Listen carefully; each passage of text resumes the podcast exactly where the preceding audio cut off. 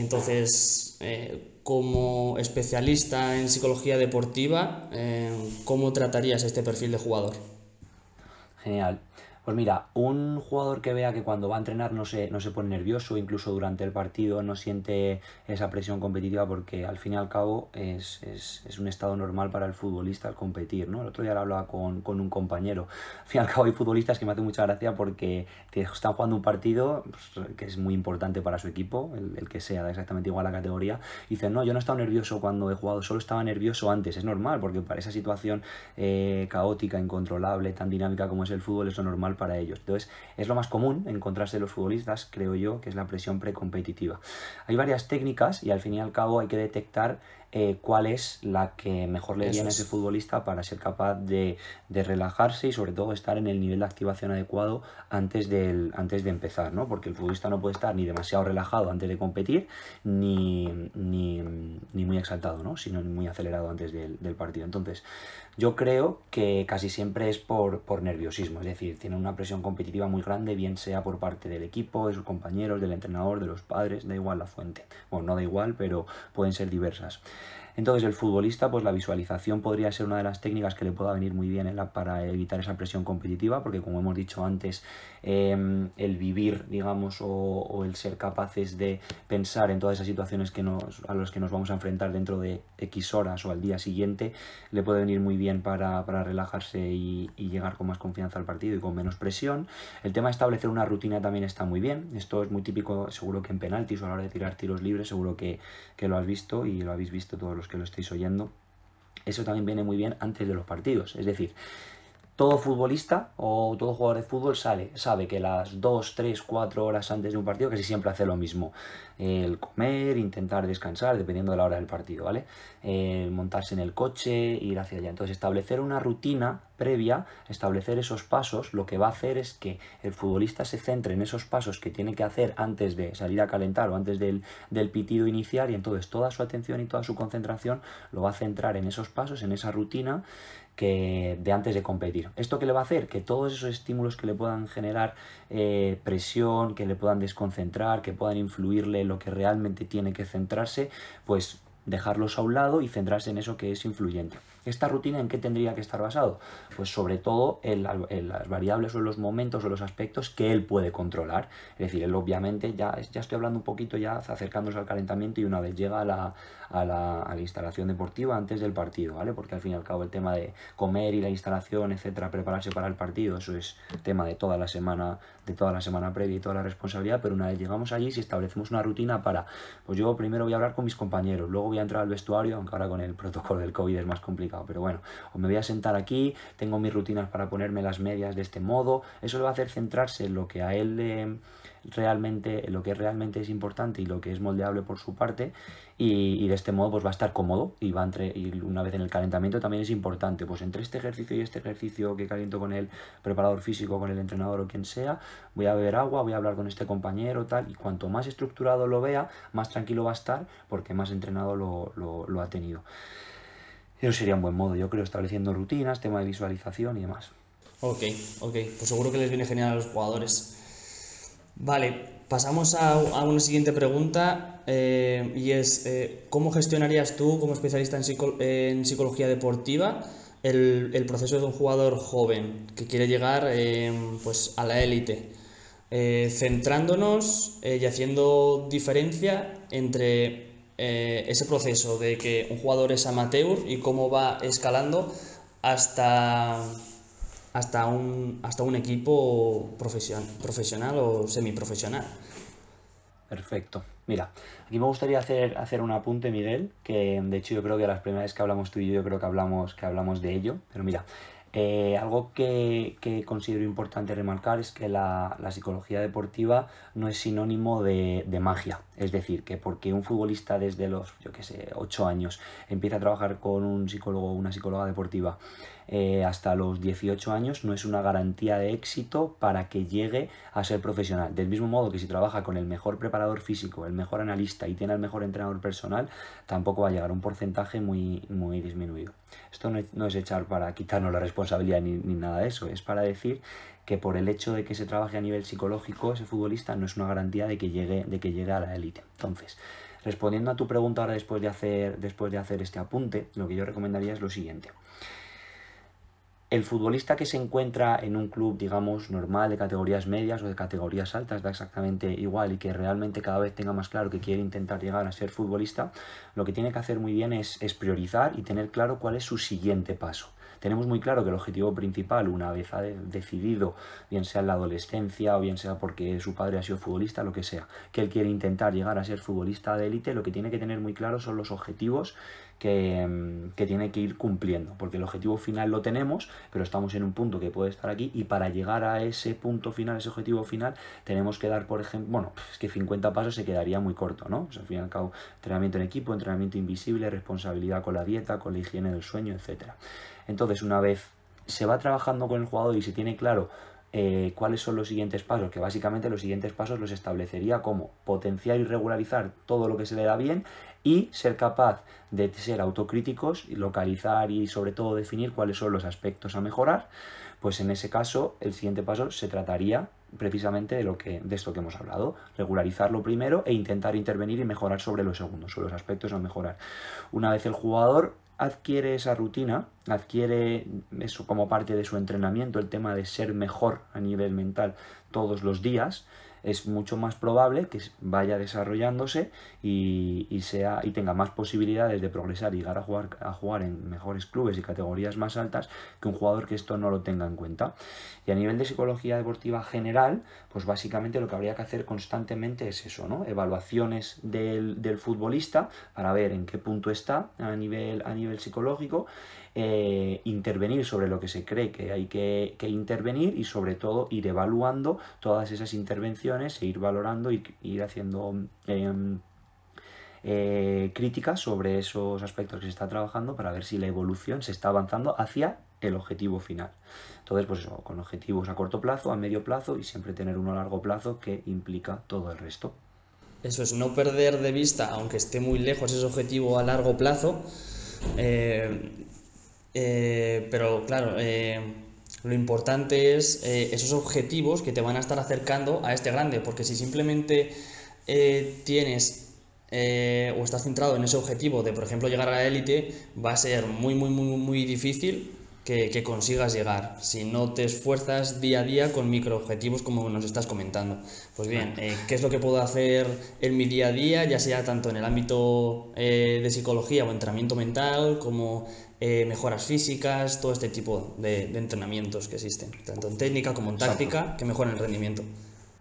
Sí, y puede haber un asesoramiento, un asesoramiento también extradeportivo. Lógicamente este profesional también lo que puede hacer es, aparte de centrarse en el ámbito deportivo, simplemente un asesoramiento sin cruzar ciertas barreras éticas y ciertos límites. Lógicamente, eh, pues el tema de dividir el sueño. Mira, ahora mismo hace, hace poco con, con bueno, pues con una deportista lo he, lo he trabajado el tema de, de, priorizar bien y de dividir bien el tiempo porque se veía muy agobiada porque claro el fútbol le quitaba mucho tiempo, está estudiando en la universidad y demás. Entonces también es muy importante ese asesoramiento externo de que tenga muy claro de que su objetivo final es ser futbolista, pero que es exactamente igual de importante y de hecho diría que hasta más importante por el simple hecho de que simplemente por el simple hecho de que hay muy poca gente que llega a, vivir del fútbol, a ser futbolista de élite, que tengan y que implementen esa, esa, carrera dual, ¿no? que al fin y al cabo tengan otros estudios con los cuales puedan eh, cubrirse las espaldas en el caso de que el fútbol no salga bien y dividir bien su tiempo entre estudios y fútbol y luego todo lo que, tema familia, tema vida social, etcétera.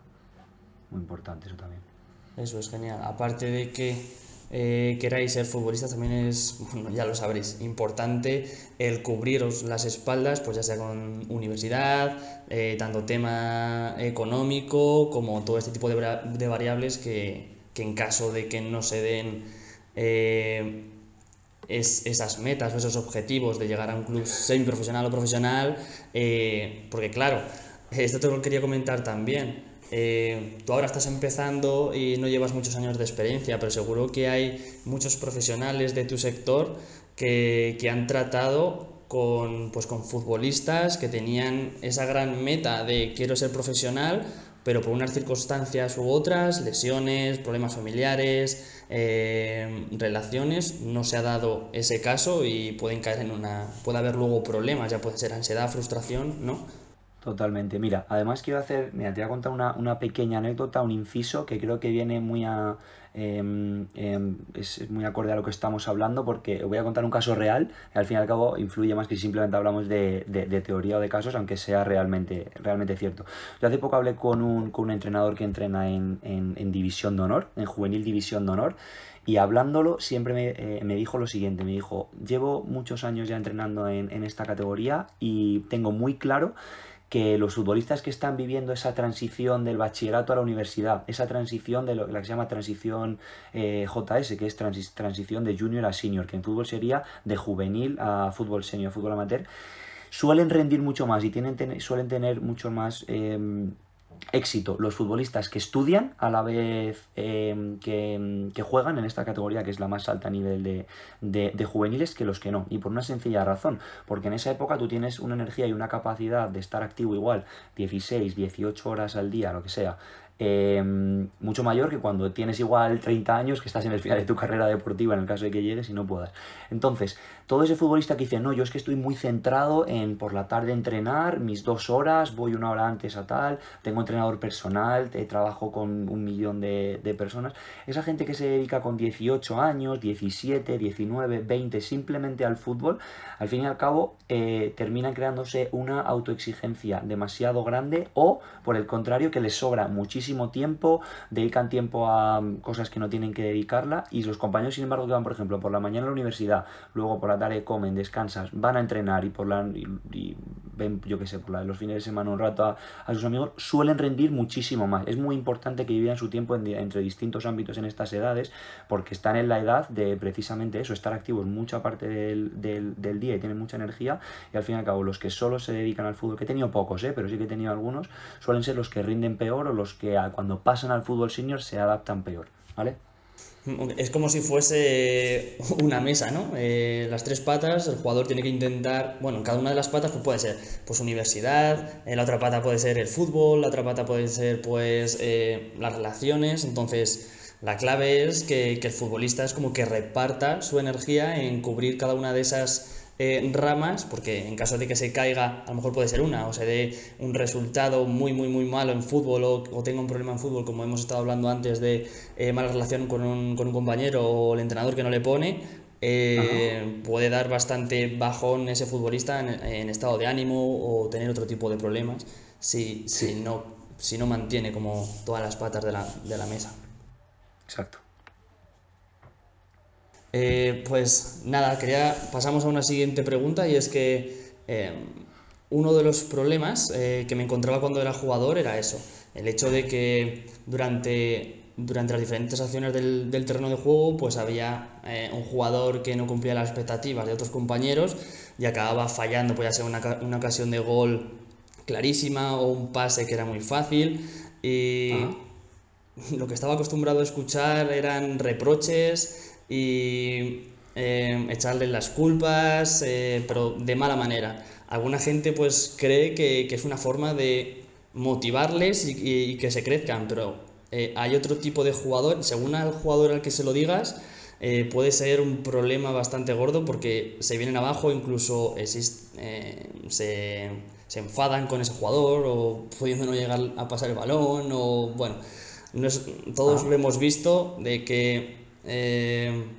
que hay rifirrafes incluso entre propios compañeros. Entonces, quiero que nos comentases un poco, eh, tú como especialista en, psicología deportiva, eh, cómo tratarías este tipo de jugadores, eh, sea alguna manera adecuada de, de, que se traten entre ellos, algún tipo de técnica. El tema de dar feedback entre compañeros. Mira, para mí esto es un tema probabilístico y me explico. Eh, es cierto que imagínate que un entrenador lleva tres años entrenando a la misma generación, por lo cual ya debería ser que a nivel de gestión de grupo sepa cómo dar feedback a cada y cómo lanzar esos mensajes o esa información a sus jugadores, porque sabe, aunque sea un, porcentaje muy pequeño, es una realidad que hay gente que, que si tú te jugadores que entre comillas, si te metes con ellos o lo que tú has dicho, se le da un feedback con un mensaje negativo, incluso aversivo, puede ser que tenga un buen efecto. Pero como estoy diciendo, es un tema probabilístico porque eso es un porcentaje muy, muy disminuido. Y realmente es muy común el tema de, de hablarse mal en un terreno de juego, está muy normalizado, hay gente como que va casi a, desahogarse y eso no, no es positivo. Y hablando entre jugadores, que es lo que yo como se lo suelo explicar, es del siguiente modo. Poniéndose en la piel de la persona a la que hablan la persona a la que hablan, de ese compañero al que hablan. Cuando todo el mundo, el, error es inherente al, al, futbolista a nivel individual y del mismo modo que la derrota, yo siempre digo que es inherente a un, un, equipo a lo largo de la temporada. Creo que no conozco a ningún equipo que haya ganado todos los partidos en una, en una, en una temporada. Entonces, cuando tú quieres darle feedback o quieres darle un mensaje de apoyo o una corrección a un compañero, en el caso de que tú se la hagas metiéndote con él y diciendo, joder, la que has fallado, me la tenías que haber pasado y seguramente no sea con este tono que estoy empleando. Seguramente sea gritos, frunciendo el ceño y con un mal gesto con la mano, ¿no? Eh, el efecto o la probabilidad de que el efecto de ese mensaje en el compañero sea positiva es casi nula, es casi nula, y la posibilidad de seguramente eh, crear ese, ese enfado o esa, o esa eh, emoción negativa o ese pensamiento negativo en el compañero seguramente sea, sea muy grande, ¿no? Y de este modo, si tú eres capaz de darle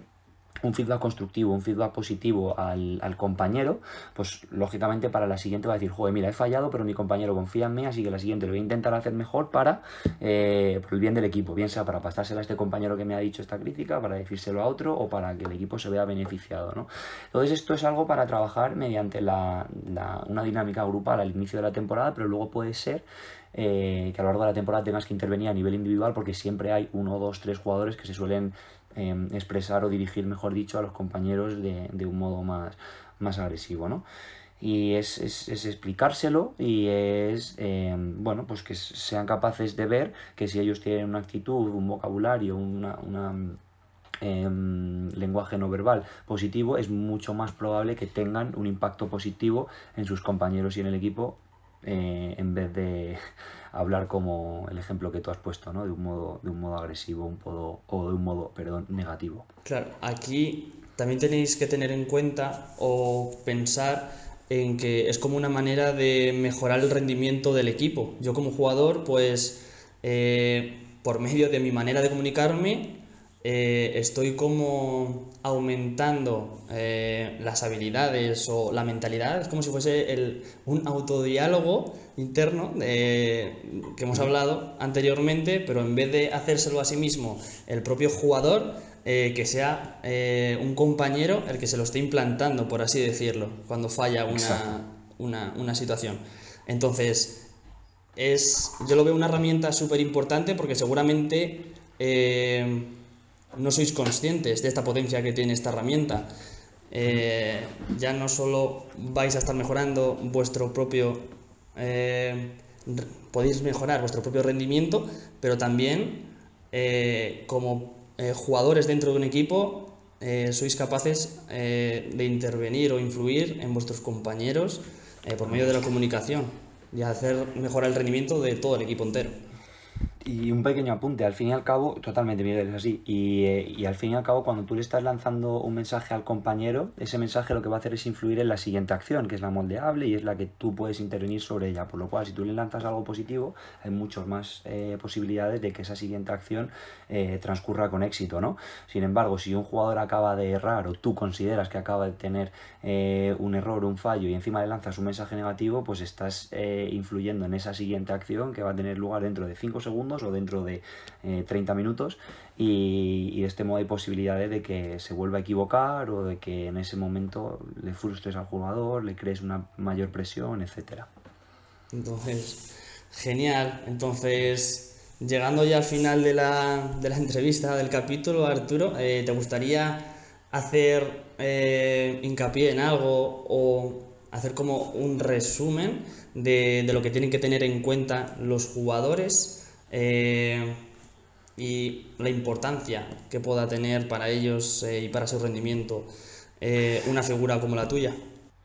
Pues casi, casi como, como, como hemos empezado, Miguel, es que es eh, tan sencillo de entender como que al fin y al cabo eh, los factores en el rendimiento de un, de un deportista son los cuatro que hemos visto, técnico, táctico, físico y psicológico, y tienen que ser conscientes de que la psicología deportiva no debe suponer ningún tipo de tabú porque no se centra en, solamente en solucionar problemas y diría que la mayor parte de la psicología deportiva está orientada a mejorar el rendimiento, a potenciar el rendimiento rendimiento y a mejorar al futbolista dentro de, un área como es el área mental que se va a ver realmente em, proyectada en el rendimiento y a la hora de, jugar. Eh, invito a que la conozcan, no sé los medios de cada uno de, los oyentes de, esta charla que va a tener, no sé si tienen la suerte de tener un psicólogo deportivo en su club, en su equipo, si no lo tienen tienen que irse a, una asociación eh, externa, etcétera, pero que sí que piensen acerca de, acerca de ello, porque si ven que son muy buenos técnicamente, tácticamente comprenden todo lo que trabajan a lo largo de la semana, físicamente lo entrenan y actualmente hay unos medios, vamos, que los chicos que juegan al fútbol suelen estar físicamente muy bien preparados, pues que piensen que esto puede ser eh, o debe ser eh, ese factor diferencial, eso que les falta por entrenar y que puede ser lo que hemos dicho antes, lo que les diferencie de, otros compañeros, ¿no? Y que entiendan la psicología deportiva como una parte más del entrenamiento, potenciadora, como he, como he comentado antes, y que no tiene que tener ningún problema el decir yo trabajo con un psicólogo deportivo para ser mejor deportista porque es así. No hay, no hay otra, otra razón y otra explicación. Eso es, entonces, eh, sobre todo enfatizar en que vosotros como jugadores, y bueno, me, me, sucedía a mí también, el hecho de que somos muy conscientes de cómo estamos a nivel físico, pero descuidamos eh, todo aquello eh, mental. además de que no tenemos una rutina de, de, entrenamiento mental, como ya nos ha explicado Arturo, lo que es el aspecto psicológico está estrictamente relacionado con el rendimiento. Entonces, bueno, desde, desde este podcast y desde eh, Instagram, yo desde Potenciando Jugadores, pues eh, lo que quiero es hacer, eh, dar un poco más de luz a todo este tipo de, de profesionales como vosotros, para que los jugadores que no dispongan de este tipo de profesionales en sus equipos, eh, pues bueno, por lo menos eh, les, les, salte la curiosidad y empiezan a ver contenido relacionado con este tipo de, ramas. Eh, y bueno, en un futuro, quién sabe, pues hablen con vosotros o quieran de vuestros servicios y, y bueno, mejoren como futbolistas y puedan llegar a cumplir sus metas. Entonces nada, hasta aquí el capítulo de hoy, espero que os haya gustado tanto como a nosotros hacerlo y nada, nos vemos en, en próximos capítulos. Un abrazo. No me quiero ir, Miguel, sin, sin darte la gracia por lo que acabas de decir, ¿vale? De invitarnos a participar en tu plataforma, visibilizarlo y sobre todo eh, mucho ánimo, que me parece una idea estupenda. Así que muchas gracias y ya sabes que la ayuda de, de Mind Your Brain la vas a tener, ¿vale? Muchas gracias, Miguel. Genial, chao a todos. Hasta luego, un abrazo.